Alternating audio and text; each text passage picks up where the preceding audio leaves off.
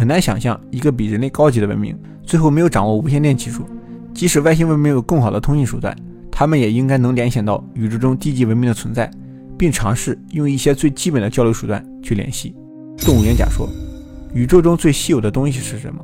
我想大家的答案肯定不是金子，因为这种重金属虽然稀有，但在宇宙尺度来看还是太多了。那宇宙中最稀有的东西应该是生命，而等生命发展到一个文明，更是一个概率极其小的事情。所以文明在宇宙中那肯定是非常稀有的。那我们作为稀有的动物来说，被框在一个固定的范围内移动也不是不可能的。就像我们人类研究动物和土著文化一样，外星文明也会觉得人类这种能自己发展的小东西有着很高的研究价值。那还根据平衡原理。宇宙中可能存在很多被圈养的文明，高等文明利用这些低级文明来了解自己的过去。那地球文明也很可能是被圈起来的文明之一。黑木假说，这个假说其实和《三体》中的设定有点像，质子锁死人类科技发展，让人类没有办法有技术突破。那这个假说说的就是地球周围被一层黑雾所包围，我们能看到的漫天星空其实都是外星文明想让我们看到的。外星文明的目的就可能不太像是把我们保护起来了。而是用整个人类文明做实验，或许宇宙中就可能存在超级文明，他们给这些低级文明创建这种黑幕，让他们都以为自己是宇宙中最特殊、最孤独的文明。缸中之脑，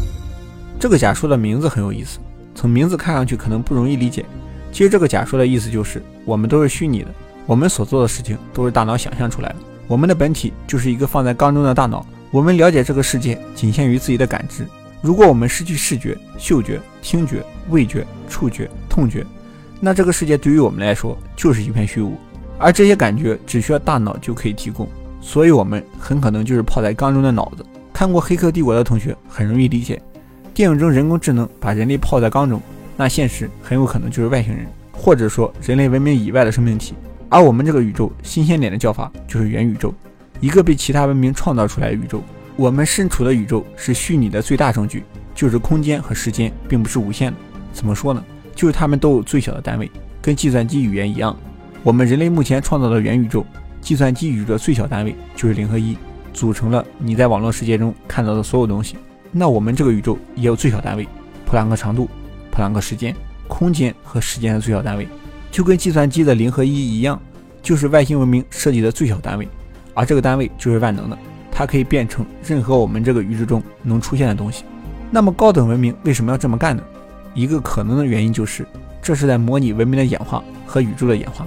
在我们看来，过了一百三十七亿年的时间，而高等文明可能只是把这个时间推演加快了而已。在这个假说中，高等文明在我们看来是造物主的角色，而我们的计算机世界，人类就是造物主的角色。其实后面这三个假说，更多的是人类自己的脑洞。人类用造物主的角色推演出来的理论，但是这些理论不可能证伪，我们目前没有办法能找出任何破绽。九种假说我们都讲完了，不知道你更倾向于哪种假说？我个人觉得，除了人类是宇宙中第一个文明的唯一论之外，其他的理论好像说的都挺有道理。毕竟宇宙那么大，好像只有人类的话确实不太合理。